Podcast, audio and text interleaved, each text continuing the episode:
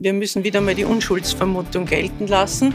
Äh, ich weiß nicht, in welchem Zusammenhang diese, äh, diese Chats auch tatsächlich äh, geschrieben wurden. Dass da schon auch ein Gewicht da ist. Ja, Schuld hin oder her, aber die Optik, ja, die politische ja, Optik, und oft geht es ja darum, da bin ich ganz die ist fatal. Also ich glaube, zuerst einmal muss gesagt werden, es war nicht der Fund eines Handys, sondern es ist Diebstahl. Es ist weder rechtswidrig noch unangebracht. Ähm, in dem Fall sind äh, die Daten dieses Handys äh, der Plattform Zack Zack zugespielt worden. Peter Pilz ist ein Meister der Verleumdung.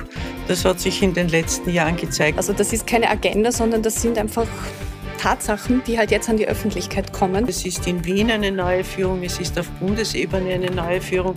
Karl Nehammer war dafür offensichtlich bestens geeignet. Äh, Wenn es hart auf hart geht, werden immer die Niederösterreicher herangezogen. Ich meine, die haben einfach die parteiinterne Macht, die zahlen am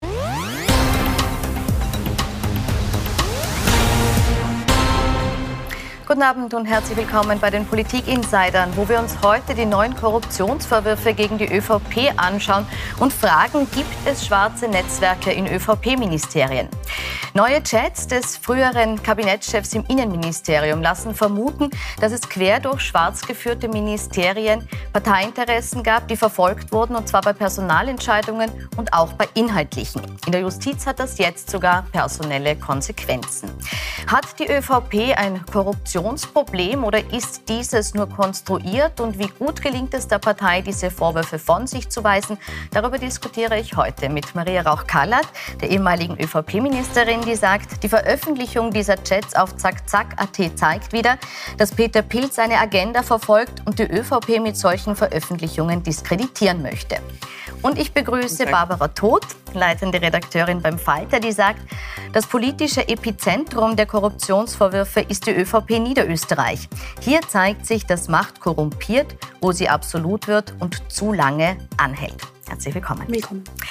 Frau Todt, Ihre Aussage hier bezieht sich eben auf diese neuen Chats, die wir seit letzter Woche in regelmäßigen Abständen veröffentlicht auf zackzack.at lesen können und äh, die aus dem Handy des früheren Kabinettschefs im Innenministerium Michael Kleubmüller stammen. Meine Frage an Sie jetzt über die verschiedenen einzelnen Geschichten hinweg. Was haben uns diese Chats gezeigt, was wir nicht schon aus den Chats von Thomas Schmidt kennen? Also die Chats aus diesem Handy ähm, liefern uns quasi einen Röntgenblick äh, in die Zeit, als die ÖVP das Innenministerium äh, regiert hat und eben heute auch wieder regiert. Das äh, umfasst schon einen Zeitraum von fast zwei Jahrzehnten. Herr Kleubmüller ist eine Schlüsselfigur als Kabinettschef, auch in der Zeit, wo nicht ähm, Innenminister aus, den, aus Niederösterreich äh, das Ministerium regiert haben. Und ähm, ja, der Fund dieses Handys, ähm, also als Historikerin würde ich sagen, eine sehr, sehr wichtige Quelle, die da aufgetaucht ist und ähm, ja, die uns quasi weitere Hinweise oder mehr oder weniger eine Art Röntgenblick in diese Zeit ähm, gibt. Das wird noch sehr spannend werden. Frau Kallert, sieht man hier, dass eben über einen längeren Zeitraum als vielleicht auch bisher angenommen, länger als Thomas Schmidt jetzt agiert hat, in den ÖVP-geführten Ministerien, konkret jetzt Inneres, Finanzen, Justiz, schon seit längerem Parteiinteressen ganz gezielt verfolgt werden über Sachinteressen hinaus? Also ich glaube, zuerst einmal muss gesagt werden, es war nicht der Fund eines Handys, sondern es ist Diebstahl. Es ist äh, sehr verwunderlich, dass äh, auch äh, der Falter zum Beispiel mit gestohlenem Material äh, das veröffentlicht. Das ist die eine Sache und das sollte man nicht vergessen. Zweitens äh, gibt es sozusagen die Berichte. Ich habe jetzt wirklich Danke für die Übersendung der Unterlagen. Äh, wir wissen nicht, welche Chats in welchem Zusammenhang sind. Das heißt, wir können gar nicht rekonstruieren, wie es tatsächlich war. Peter Pilz ist ein Meister der Verleumdung. Das hat sich in den letzten Jahren gezeigt und er ist ein begnadeter Selbstdarsteller. Und alles, was ihm Aufmerksamkeit bringt, das nimmt er gerne auf sich. Daher ähm, verwunderlich, ich meine, der Falter bezeichnet sich als der Boulevard äh, der Presse, äh, der kritischen Presse. Äh, sei es drum, äh, ich wundere mich. Äh, und äh, ich glaube, dass nichts davon, nichts davon jetzt unbedingt beweist, aus diesen, aus diesen Aussagen, die ich nicht im Zusammenhang kenne, dass es einen Postenschacher gegeben hat. Es ist, sind die Verfahren, zum Beispiel gerade was Frau Marek betrifft, ein Objekt, also das sind objektivierte Verfahren. Ich möchte gleich im Detail noch auf die ja, einzelnen okay. Fälle eingehen. Ich möchte den ersten Punkt, den Sie gesagt haben, aufgreifen, weil das so ein bisschen über der Causa schwebt. Sie haben gesagt, dieses Handy ist nicht gefunden, es ist gestohlen worden und deshalb ist die Herausgabe. Nein, es sind die Inhalte gestohlen worden. Die Inhalte, also, also die, ich, die Inhalte ich weiß ja nur worden. das, was aus, aus den, in den Zeitungen steht. Es ist im Wasser versenkt, versenkt worden. worden und es hätte gesichert werden sollen, es ist dann weitergegeben worden, kopiert worden und äh, beim Medium gelandet.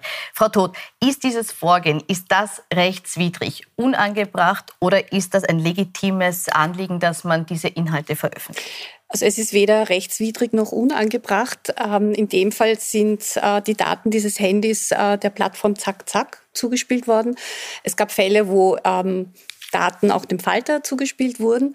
Als Journalistin ähm, interessiert mich oder interessiert uns als Redaktion ähm, nicht die Vorgeschichte dieser Daten, sondern die Daten selber, die Plausibilität, ihr Wahrheitsgehalt und natürlich, was sie sozusagen an äh, wichtigen Erkenntnissen äh, beinhalten. Insofern die Frage, sind das Daten, die ähm, verloren gegangen sind, ähm, mutmaßlich gestohlen wurden, ähm, das sind Dinge, die ähm, mich als Journalistin nicht zu interessieren haben. Es gibt so viele Skandale, die ohne den Mut von Whistleblowern oder ohne den Mut von von Menschen, die ähm, ja, an Informationen kommen und sie dann der Öffentlichkeit zur Verfügung stellen. Es gibt so viele Skandale, die nie aufgedeckt worden sind und da fragt auch niemand, wie ist die Person, der Whistleblower, an die Daten gekommen. Es gibt aber auch so viele Skandale, die gar keine Skandale sind. Ich erzähle Ihnen ein ganz kleines Beispiel, selbst erlebt und selbst erlitten.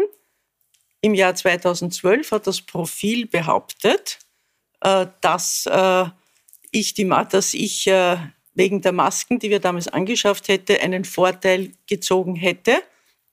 Daraufhin hat die Kronenzeitung abgeschrieben, damit war es nicht mehr strafbar. Aufgrund des Kronenzeitungsartikels gab es eine anonyme Anzeige von wem immer. Eine Woche später hat mir die, die Korruptionsstaatsanwaltschaft gesagt, äh, dass ich als Beschuldigte gelte. Fünf Wochen später, aufgrund meiner Einvernahme, konnte ich bereits sehen, dass das Ministerium von meinem Nachnachfolger, der nicht meiner Fraktion angehört, mitgeteilt hat, dass es keinerlei Anhaltspunkte gegen, äh, also für diese Behauptung gibt. Drei Jahre hat das Verfahren gedauert. Drei Jahre war ich Beschuldigte. Meine Firma ist so hinuntergerasselt und ich habe meine Mitarbeiterinnen durchgefüttert. Und nach drei Jahren habe ich die Information der Korruptionsstaatsanwaltschaft bekommen, dass das Verfahren mangels Grundlagen eingestellt wurde. Also nicht einmal mangels Beweisen, sondern mangels Grundlagen. Gut, und spätestens seit der Pandemie sind Sie rehabilitiert, weil wir alle wissen, ja, wie wichtig solche Anschaffungen Jahre von solchen Masken waren. Aber das äh, verstehe ich, was Sie jetzt sagen. Aber in dem Fall, also bei den äh, Daten, die jetzt äh, vom Handy vom Herrn Claude Müller aufgetaucht sind, gibt es ja schon erste Konsequenzen, nämlich Eva Marek, äh, deren Aufgaben entzogen wurden als äh, Vizepräsidentin des OGH. Also ich finde in dem Fall äh, zu behaupten, äh, das ist alles kein Skandal und das ist haltlos, ähm, da, da würde ich mir ein ich bisschen schwer Ich würde den Fall Marek gerne ganz kurz, bevor wir darüber sprechen, kurz, kurz erklären, erklären, dass auch die, die es nicht ja. im Detail kennen, Bescheid wissen. Es geht darum, dass 2014 die OGH-Richterin Eva Marek die Leitung der Oberstaatsanwaltschaft übernommen hat, obwohl sie nicht die erstgereihte Kandidatin war. Zack, zack, spricht dabei von politischen Gründen für diese Entscheidung und der damalige ÖVP-Justiz Justizminister Wolfgang Brandstätter sagt, die Entscheidung sei deshalb so gefallen, weil die Favoritin, die eigentlich den Job bekommen hätte sollen, Ilse Maria Wrabel-Sander als Leiterin der WKSDA unverzichtbar war. Man glaubt aber, zack, zack, vermutet, dass man eben sie an der Stelle verhindern wollte und deshalb Eva Marek auf diesen Posten gehievt hat. Für Marek hat der Wechsel vom obersten Gerichtshof zur Oberstaatsanwaltschaft einen Abstieg bedeutet. Ihr ist im Gegenzug so behauptet man, eine Spitzenposition in der Justiz versprochen worden. Und als sie die nicht bekommen hat, hat sie eben Folgendes an Brandstätter geschrieben. Das ist jetzt der Auszug aus dem äh, Handy, der vorliegt. Wir können das auch einblenden. Lieber Wolfgang, danke dir für die peinliche Vorführung in der Pers Perscom. Danke für das Einhalten unserer Gespräche und dass ich dir aus einer ausweglosen Situation helfen durfte. Neben der unfassbaren Demütigung und dem Verlust meiner höchstrichterlichen Laufbahn habe ich schwere Gehaltseinbußen hinzunehmen. Du hast mich am Tubinger Kogel noch zur Bewerbung aufgefordert. Herzlichen Dank, Eva. Und Wolfgang Brandstätter schreibt zurück, für mich auch überraschend, ich denke, wir sollten reden, aber nicht am Telefon. Liegt so vor. Jetzt äh, meine Frage, Frau Rauch-Kallert wenn man sich das anliest, zeigt das nicht und, und, und auch äh, die Konsequenz, die daraus gezogen wurde, nämlich dass Frau Marek von eben diesen Aufgaben jetzt entbunden wurde, zeigt diese personelle Konsequenz nicht, dass auch der oberste Gerichtshof glaubt, dass hier etwas nicht mit rechten Dingen zugegangen ist? Also wenn mein Wissen stammt aus dem Standard, wenn ich äh, dem Standard glauben kann und der Aussage der Präsidentin des obersten des OGH, dass sie im Einvernehmen mit der Frau äh, Marek sozusagen sie von Aufgaben entbunden hat, würde ich das noch lange nicht als, eine Schuld, als ein Schuldeinbekenntnis in irgendeiner Form werten. Äh, wir müssen wieder mal die Unschuldsvermutung gelten lassen. Äh, ich weiß nicht, in welchem Zusammenhang diese, äh, diese Chats auch tatsächlich geschrieben wurden. Ich weiß nicht, ob sie stimmen. Ich kann Ihnen das nicht mir können, müssen es beweisen, wenn Sie mir es vorlegen und es stimmt in der Reihenfolge. Ich meine, es gibt ja inzwischen mehr noch darüber hinaus ja auch schon die Debatte und auch von der Justizministerin die Absichtserklärung, dass man in Zukunft Bestellungen von Höchstrichtern, Höchstrichterinnen anders handhaben wird, nämlich auch äh, quasi einen Personalsenat äh, beeindrucken also einberufen und das Ganze transparenter ähm, abführen. Äh, das finde ich schon spannend, dass quasi aus einem Chat binnen zwei Tagen oder wenigen Tagen ähm, doch solche, solche Konsequenzen auch politisch gezogen ja. werden. Also das, das äh, spricht dafür, dass, dass da schon auch ein Gewicht da ist. Ja, Schuld hin oder her, ja. aber die Optik, ja, die politische ja, Optik, und oft geht es ja darum, da bin ich ganz die ist fatal. Das ist, auch in, ist auch gut so.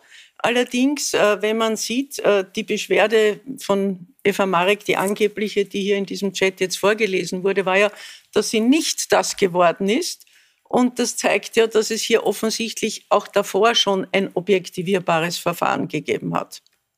Na, es zeigt vor allem, dass sie eine Absprache mit Herrn Brandstätter hatte und er ihr etwas versprochen hat und das dann nicht eingelöst hat. Was natürlich das. auch ein spezielles Bild auf die ganze Situation ja, wirft, wo Jobs wissen. unter äh, Ministern oder quasi in dem Fall auch unter ÖVP-Parteigängern einfach ausgemacht und dann vergeben oder in dem Fall nicht vergeben werden und dann interveniert man bei jemandem anderen von der ÖVP, hallo, ihr habt mir das versprochen, löst das gefälligst ein. Also es ist schon Aber ein Frau Sittenbild, das da, das da gezeigt ich, wird. Ich habe vorhin es ist ein Sittenbild und äh, Frau Rauch-Kallert sagt jetzt, wir sehen ja immer nur einen ganz kleinen Ausschnitt aus den tatsächlichen Chats und rundherum wird eine Geschichte konstruiert. Halten Sie es für möglich, dass ja wirklich einzelne Bausteine rausgenommen wurden und die Geschichte dahinter konstruiert ist und in Wahrheit vielleicht auch nicht so stimmt, wie es jetzt in den Geschichten präsentiert wird? Nein, das halte ich, halte ich nicht für wahrscheinlich, weil wenn man sich auch anschaut, wie die mediale Aufarbeitung dieser Fälle ist, das passt ja alles quasi in den Kontext diese Chats sind ja ein bisschen so, wie wenn man einen Film anschaut und jetzt dann unten äh, quasi auch noch äh, einen Schriftlauf hat, wo man den Film dann noch besser versteht, weil man jetzt quasi unten auch das Insert dazu lesen kann. Ja? Das, was sich die Leute quasi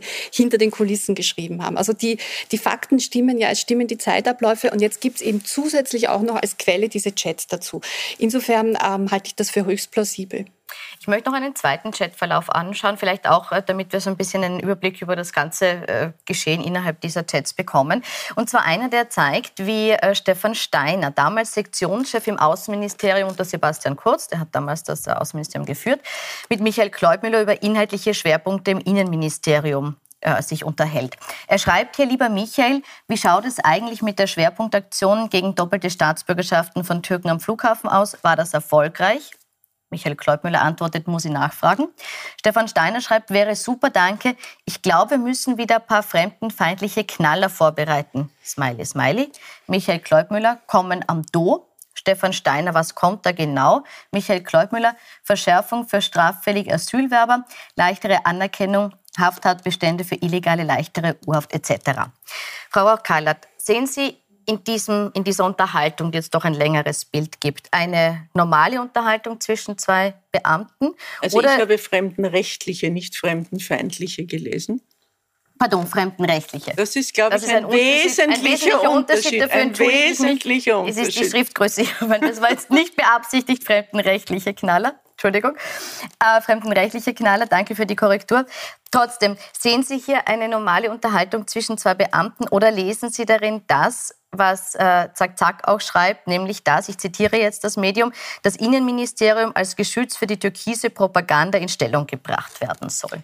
Also ich glaube, man muss sagen, zu dem Zeitpunkt war der Stefan Steiner im Integrationsstaatssekretariat. Er war damals Kabinettschef des Integrationsstaatssekretariats und hat in dieser, in dieser Funktion eigentlich zwischen Innen- und Außenministerium äh, sicher eine, äh, ein gewisses Interesse gehabt zu sehen, wie die äh, Positionen sind. Ob äh, das jetzt, äh, wie, wie die Diskussion weitergegangen ist und was unter Knaller zu verstehen ist, kann ich nicht beurteilen. Aber versteht, was der Herr Pilz daraus macht, äh, das ist jetzt die Vorbereitung der Ablöse von Mitterlehner durch Kurz. Also Stefan Steiner war damals, glaube ich, Sektionschef oder im, im, Sektionschef? für den Integrationsbereich Integrations und unter Kurz als, äh, als ja. Außenminister. Ähm, ja, für mich zeigen die Chats natürlich im Kontext äh, auch der Operation Ballhausplatz, was wir jetzt im Rückblick auch alles wissen, dass die ÖVP natürlich fremdenrechtlich, nicht feindlich, aber es waren fremdenrechtliche, aber dann doch Knaller, ja, äh, immer wieder benutzt hat, um eben nach rechts zu blinken, um die FPÖ-Wählerschaft ähm, sich zu holen. Das war ja die übergeordnete Strategie von Sebastian Kurz. Ähm, das ist an sich eh schon bekannt, äh, auch vielfach dokumentiert. Diese Chats zeigen eben dann auch noch erneut, mit was für einem, also in meinen Augen Zynismus, äh, hier auch über solche Themen gesprochen wird und wo man ganz klar sieht, ähm, es, geht eben darum, äh, quasi Signale zu setzen, Knaller zu setzen und das wird zwischen den Ministerien ab, abgesprochen unter den türkisen ähm, Boys, wenn ich das jetzt mal so sagen darf. Ähm, also ich, ich finde, das, das ist schon zynisch und auch menschenverachtend, was, was wir da leider zu lesen bekommen. Dass es so schlimm ist, hätte ich mir nicht gedacht. Dass die Kontrollen notwendig sind, das wissen wir. Und das ist auch gut so.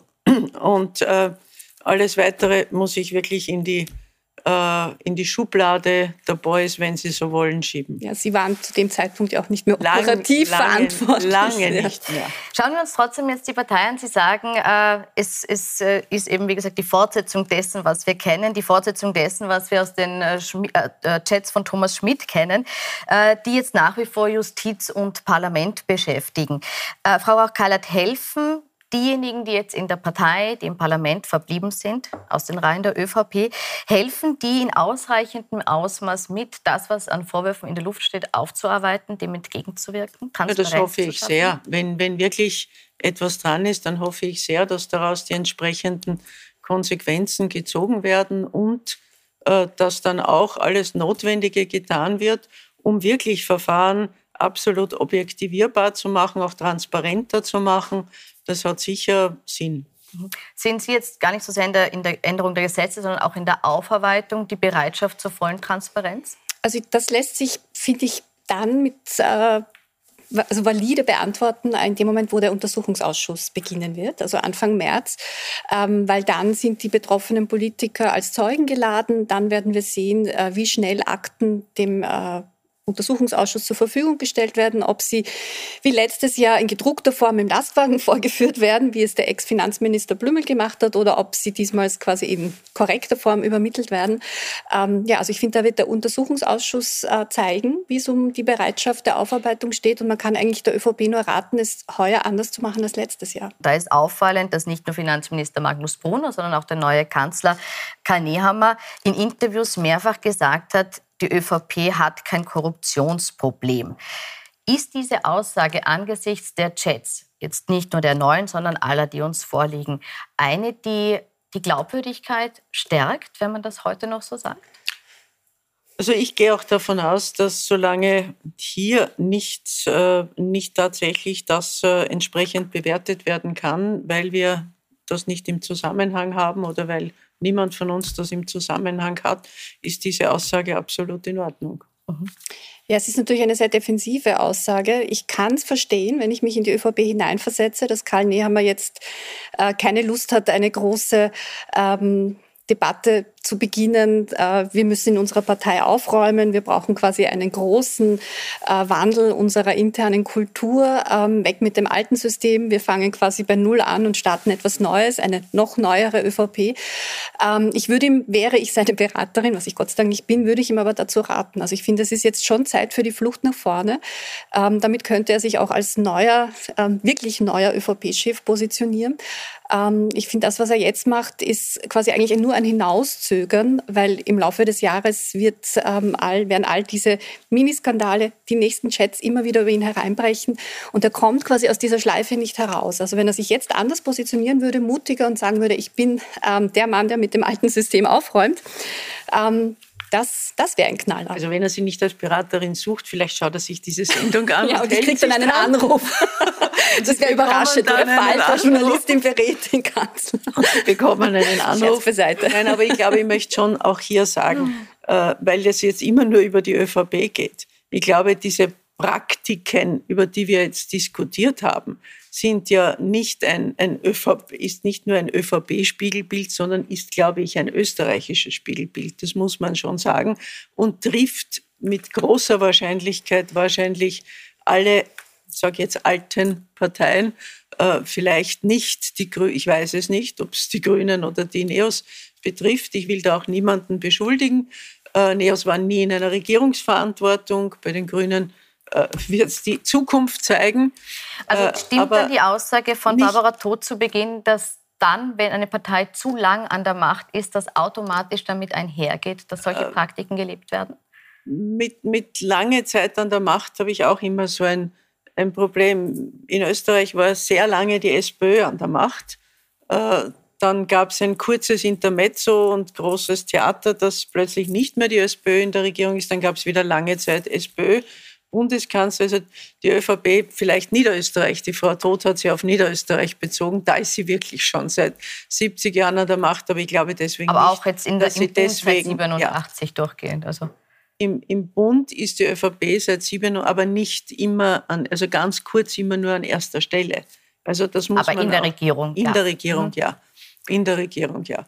Und äh, daher, äh, also ich würde sagen, das muss absolut nicht sein. Das kann sein, aber es muss absolut nicht sein. Mhm.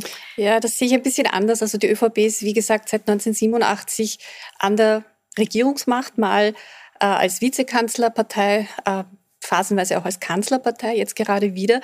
Und das sind, wenn man jetzt nachrechnet, 35 Jahre. Also das ist schon ein sehr langer Zeitraum. In Funktionärsgenerationen gerechnet ähm, ist das jetzt wahrscheinlich die dritte Funktionärsgeneration, ähm, die mit dem Selbstverständnis ähm, an ihre Arbeit herangeht, dass das äh, Ministerium eigentlich eh mehr oder weniger in ihrer Hand ist ähm, und damit auch die Agenten der Republik in diesem Bereich. Und ich glaube, das ist nicht gut. Ich würde genau das Gleiche sagen, wenn es äh, bei den Grünen so wäre oder wenn es äh, bei der SPÖ so wäre. Und bei der SPÖ war es ja auch in, in vielen Bereichen so. Also man muss sich nur anschauen, die Stadt Wien Aber zum Beispiel. Aber stimmt der Eindruck, was Frau Kallet jetzt formuliert hat, dass im Moment gerade sehr viel Fokus drauf gelegt wird, die Korruptions- oder mögliche Korruptionsaffären bei der ÖVP aufzudecken, während man andere getrost beiseite lässt? Ähm, also wie Frau, Frau äh, Rauchkaller sagt, dass hier eine Agenda verfolgt wird? Ich weiß nicht, ob ähm, Chats, die von ÖVP äh, Parteigängern geschrieben werden und dann an die, Öffentlich gerat, an die Öffentlichkeit geraten. Ähm, also ob dahinter eine Agenda steht. Wenn ja, steht die Agenda dahinter, dass diese Chats ähm, von ÖVP-Menschen geschrieben wurden und offenlegen, wie die ÖVP in den letzten mittlerweile 20 Jahren ähm, zum Teil oder manche in der ÖVP, was für ein Amtsverständnis da gelebt wurde. Also das ist keine Agenda, sondern das sind einfach Tatsachen, die halt jetzt an die Öffentlichkeit kommen.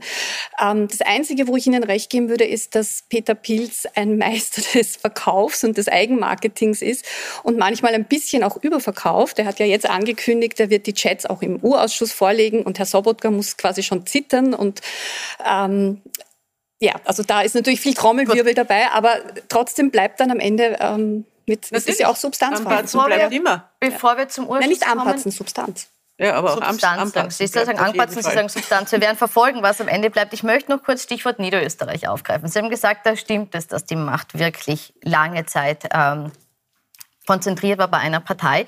Und äh, Frau Todt hat eingangs gesagt, das politische Epizentrum der Korruptionsvorwürfe ist die ÖVP Niederösterreich.